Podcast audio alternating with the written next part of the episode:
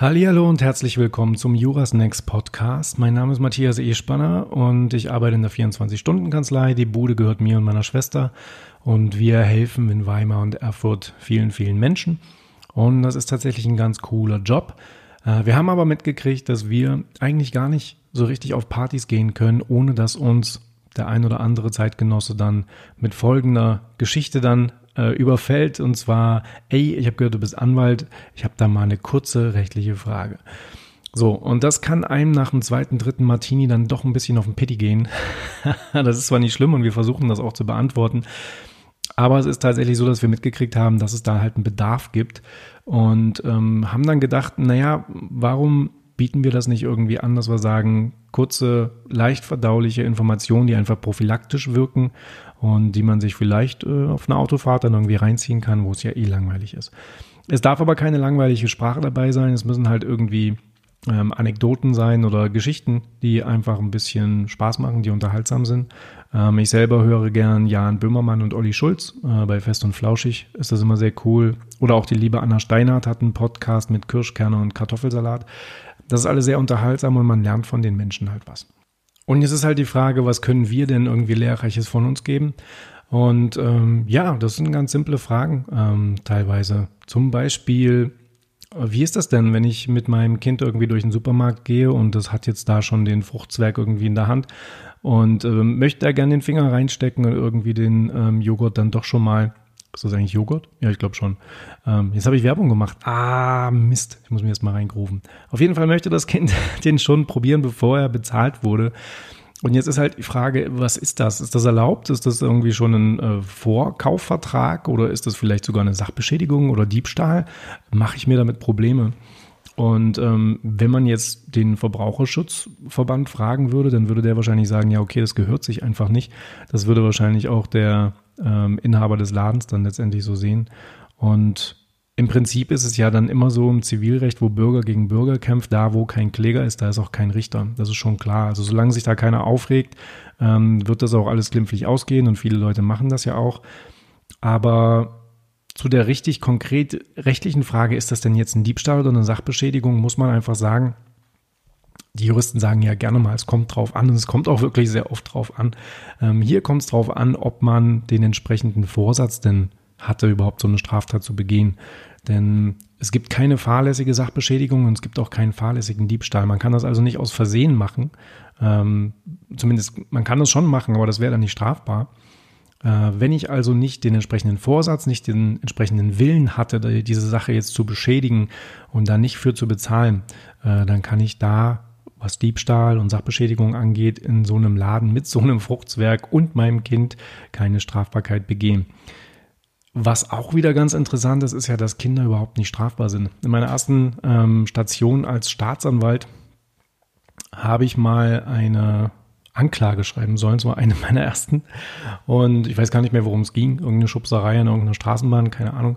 Hab mir da übelst viel Mühe gegeben. Ähm, damals gab es bei mir, glaube ich, noch einen Windows-Rechner. Ich weiß noch, dass das Ding übelst laut war, der Lüfter hat gezischt und es war wirklich schon spät. Aber ich war stolz auf mich. Ich hatte die Anklage geil geschrieben und ähm, habe das dann quasi meiner Ausbilderin abgegeben und die hat nur so schräg drauf geguckt und hat gesagt, ey, E-Spanner, Sie haben mein Kind verklagt und ähm, also angeklagt und das ist einfach mal nicht möglich. Ja, also mal unabhängig davon, ob das nun Vorsatz gab oder nicht, würde ein Kind sowieso nie strafbar sein.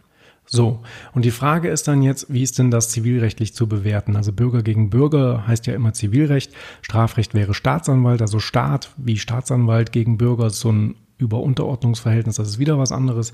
Hier wäre die zivilrechtliche Frage, ist denn da jetzt ein Vertrag geschlossen? Schuldig dem jetzt denn das Geld? Ich habe ja noch gar nicht Ja gesagt zum Kaufvertrag. Ich habe einfach nur mein Kind dabei und das hat das Ding jetzt schon aufgemacht und äh, genascht. Ja, es ist noch kein Kaufvertrag geschlossen. Ähm, letztendlich könnte aber der Ladeninhaber Schadensersatz geltend machen, weil ihr ja seine Sache da beschädigt habt. Das ist zwar nicht strafrechtlich relevant, wie ich es gerade schon gesagt habe, also der Staatsanwalt, der kann da jetzt nichts machen. Aber wenn mein Eigentum beschädigt wird, und das gehört ja dem Ladeninhaber, dann kann ich Schadensersatz geltend machen. So.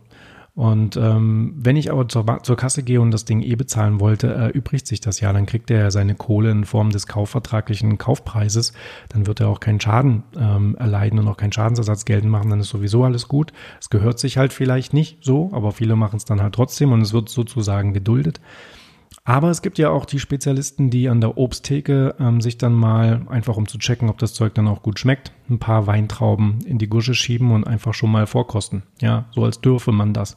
Aber das ist dann tatsächlich, also ich würde es auch strafrechtlich dann als Diebstahl einschätzen, weil dann ist der Wille da, dass ich diese Weintraube oder vielleicht auch dieses Päckchen, aus dem ich die Weintraube gezupft habe, nicht kaufen will. Äh, dann würde es tatsächlich rechtlich Probleme geben, meiner Meinung nach. Also gesetzt den Fall, die Weintraube schmeckt nicht und ich kaufe dann kein Päckchen, ähm, dann war die verspeiste Weintraube tatsächlich, ja, Diebesgut. Dann habe ich die einverleibt und dann wollte ich das auch. Und ein Kaufvertrag auf zivilrechtlicher Ebene kann das dann auch nicht wieder glatt ziehen, weil den schließe ich ja nicht im Zweifel. Insofern habe ich da dann tatsächlich das Eigentum desjenigen, der Ladeninhaber ist, verletzt. Und solche Leute müssen auf die Finger kriegen, meiner Meinung nach. Also, könnt ihr machen, macht's halt. Ich finde nicht so in Ordnung. Ähm, ist eine Sache, über die vielleicht der ein oder andere noch nicht so wirklich nachgedacht hat. Aber wenn ich der Ladeninhaber wäre, würde ich es kacke finden, ja. Und als derjenige, der vielleicht dann auch noch danach Weintrauben kaufen möchte, also ich als zweiter Kunde, ich würde es auch doof finden, wenn da einer mit seinen Wurstfingern schon dran rumgemehrt hat. Das gleiche ist übrigens auch bei Brötchen ähm, so der Fall. Es gibt ja auch die Spezialisten, die probieren erstmal alle Brötchen durch und drücken erstmal so ihre Gichtfinger da so rein. Ähm, halte ich auch für schwierig. Letztendlich ist natürlich alles okay, wenn man das gemacht hat und das Brötchen ist okay und man kauft es dann äh, am Ende. Aber so richtig schön ist es nicht. Die Frage ist natürlich, kann man in dem Fall dann Schadensersatz geltend machen, wenn derjenige das Brötchen nicht kauft? Also der Ladeninhaber kann der jetzt Schadensersatz geltend machen. Ähm, ein Vertrag ist ja nicht geschlossen worden. Äh, es hat noch keiner gesagt, ja, ich möchte einen Vertrag schließen. Und der Gegenüber hat dann gesagt, ja, ich bin auch einverstanden. Ich nehme das Angebot auf Vertragsschluss an. Das ist ja alles noch nicht passiert. Aber wenn das Brötchen dann quasi angedatscht ist, ähm, dann müsste derjenige, der die Kohle dafür haben will, das ist der Ladeninhaber, beweisen, dass genau dieses Brötchen ähm, nicht verkauft wurde, weil du mit deinem Finger da dran rumgezaubert hast. So, ob denen das gelingt, das ist wieder die andere Frage, ziemlich schwierig. Aber da kommen wir dann auch schon zu den zivilrechtlichen Grundregeln. Derjenige, der was will, zum Beispiel ja, den Kaufpreis für das Brötchen oder einen Schadensersatz für das jetzt nicht verkaufte Brötchen, derjenige, der was will, der muss es beweisen. Und das ist eine Grundregel im Zivilrecht, die eigentlich jeder sich merken kann. Wenn ich was möchte und ich dann irgendwann mal Kläger sein sollte, weil ich halt irgendwie Kohle von dem anderen dann gerichtlich mir besorgen möchte, dann muss ich in der Lage sein, das zu beweisen. Das ist Grundregel 1. Denn der Richter am Ende, der weiß nicht, wer sagt denn da die Wahrheit, der Kläger oder der Beklagte. Und da sagt man dann, okay, diese Beweisregeln, die muss es halt geben.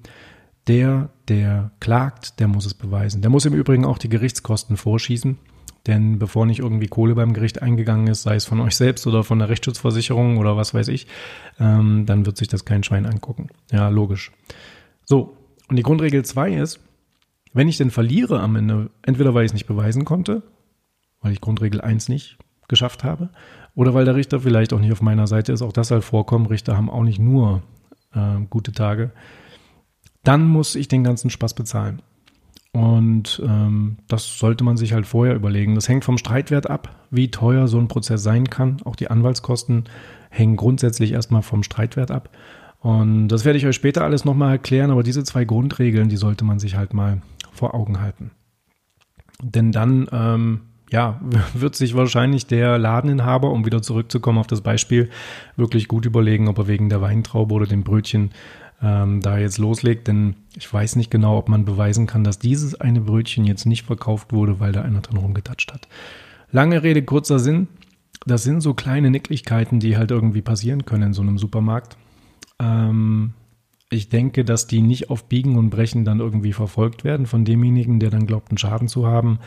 Aber ich finde immer Anstand ganz geil. Also so eine anständige Verhaltensweise im Supermarkt, die hat schon was. Deshalb vielleicht auch einfach mal an den Typen denken, der vielleicht auch noch Weintrauben kaufen will. Ob der jetzt Bock hat, die von euch angefingerten Dinger da zu kaufen, ist so eine Sache. Ja. Also ich sehe das immer ungern, wenn das einer von mir alles ausprobiert und so weiter. Ich halte aber meine Fresse, weil ich auch nicht jedes Mal klug scheißen will. Das ist irgendwie gar nicht so meins. Aber hey, So. Jetzt habt ihr eine ganze Weile meine ähm, lausige Stimme gehört. Ähm, wenn ihr selber Ideen habt oder Einfälle oder Fragen, ähm, dann sagt mir das einfach bitte. Es gibt ja verschiedene soziale Netzwerke. Ich bin bei Instagram, ähm, bei Facebook, ähm, sowohl als Pianoanwalt, äh, aber auch mit der 24-Stunden-Kanzlei und seit neuestem auch ähm, bei jurasnacks.de. Jurasnacks gibt es auch bei Facebook und bei Instagram, also ihr findet uns allgegenwärtig überall. Gelle? Da bitte einfach Kontakt mit uns aufnehmen und eure Anregungen oder sowas ähm, ja, uns kredenzen. Und dann kann ich versuchen, die ein oder, Sache, ein oder andere Sache hier anzusprechen und aufzuarbeiten. Es können Kleinigkeiten sein, was weiß ich, zu Bußgeldern, zu Knöllchen, zum Unterhalt, zu Reiserecht, was weiß ich, was euch einfällt. Ähm, pff, keine Ahnung, Gewährleistungen zu Weihnachtsgeschenken, darf ich das umtauschen oder nicht? Sagt's mir einfach und dann versuche ich für euch eine kleine Antwort bereitzuhalten. Das war es jetzt erstmal. Ich wünsche euch einen schönen Tag, hoffe es hat Spaß gemacht und bis zum nächsten Mal. Danke, tschüss.